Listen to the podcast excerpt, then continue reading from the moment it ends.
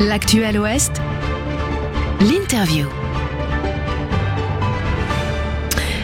C'est une tribune publiée la semaine dernière dans laquelle 80 organisations, associations, collectifs, syndicats exigent une sortie totale des pesticides de synthèse d'ici 5 ans en France et une transition vers un modèle agricole plus résilient et plus respectueux de la santé collective. Parmi les signataires de cette tribune, un collectif implanté dans le Pays de Ré en Loire-Atlantique, le collectif Stop au cancer de nos enfants, dont vous êtes euh, la fondatrice Marie Thibault. Bonjour. Bonjour.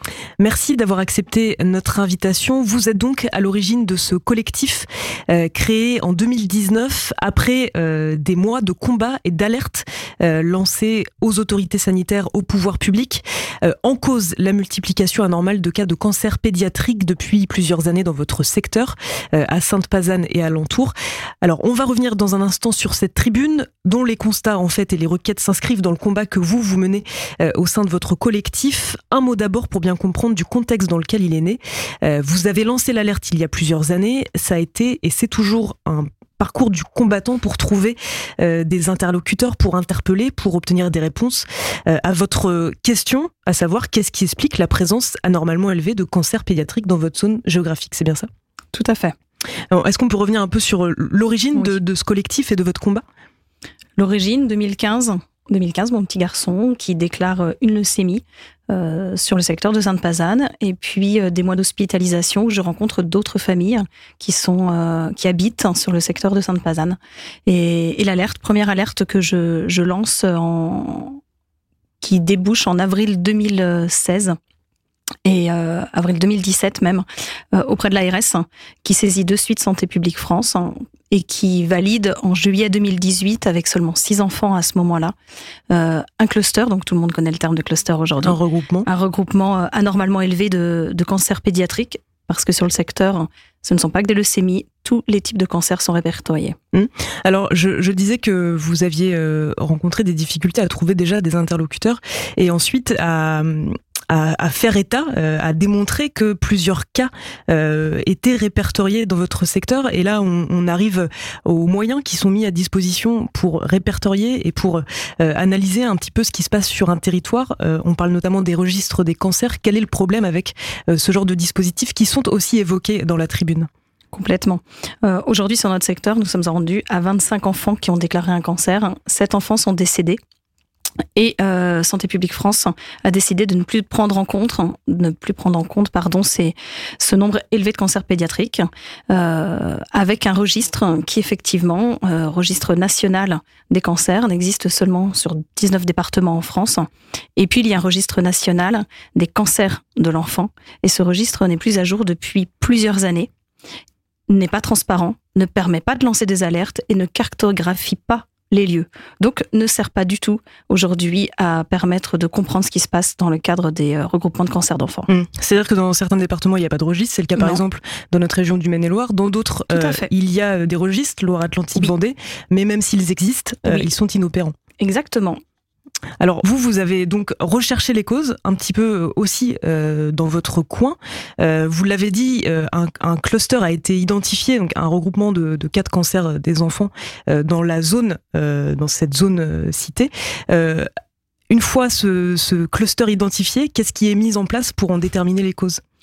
Une fois le cluster identifié, une équipe d'enquêteurs de Santé publique France se sont déplacés. Ils ont fait une enquête épidémiologique. Ils ont rencontré euh, un peu plus d'une dizaine de familles hein, concernées et n'ont pris en compte sur les 17 cas à ce moment-là d'enfants euh, ayant déclaré un cancer, seulement 11 familles. Hein.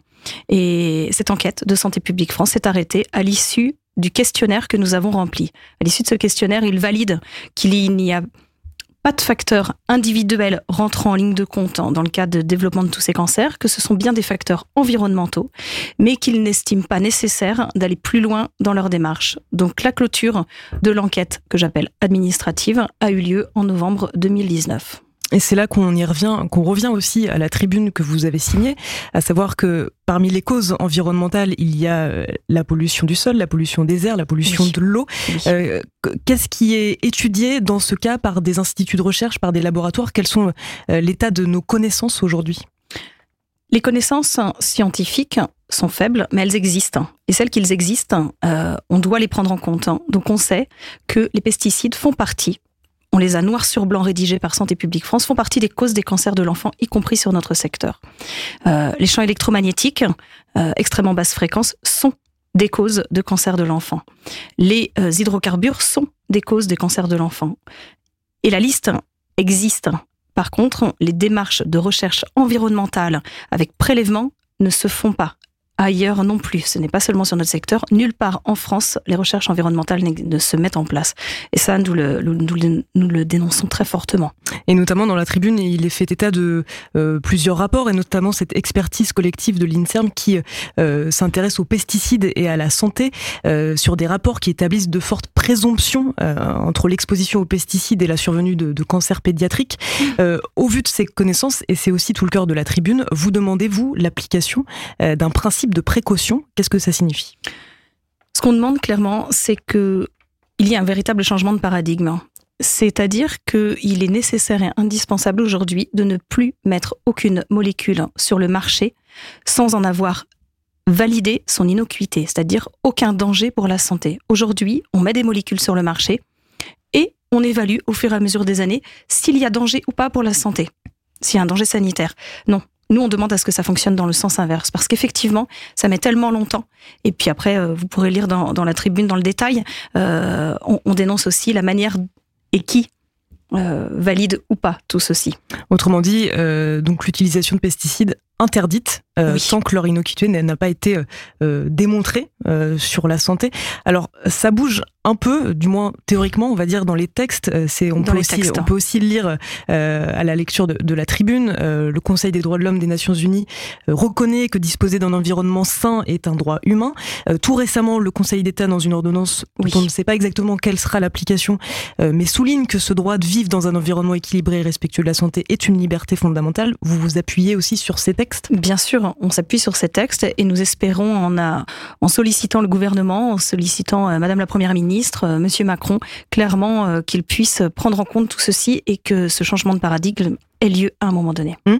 Euh, une dernière question, et c'est euh, tout de même lié avec euh, cette tribune et avec vos activités.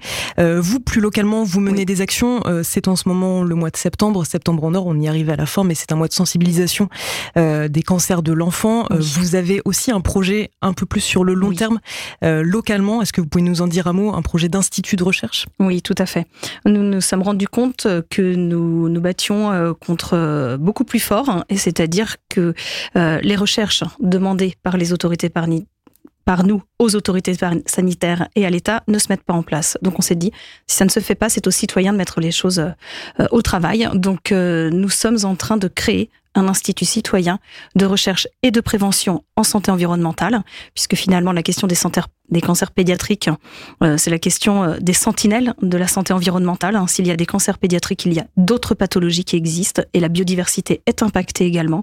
Et donc cet institut, euh, nous espérons qu'il puisse voir le jour début 2023. Nous sommes au travail avec le département et la région qui soutiennent ce projet et nous sommes accompagnés par l'Institut éco-citoyen de Fos-sur-Mer qui existe depuis plus d'une dizaine d'années la recherche des pollutions et le lien entre les pollutions et notre santé.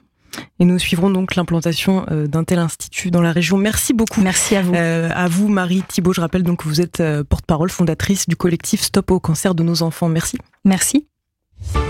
Pour réécouter, partager, vous abonner à nos programmes, rendez-vous sur les plateformes de Sun.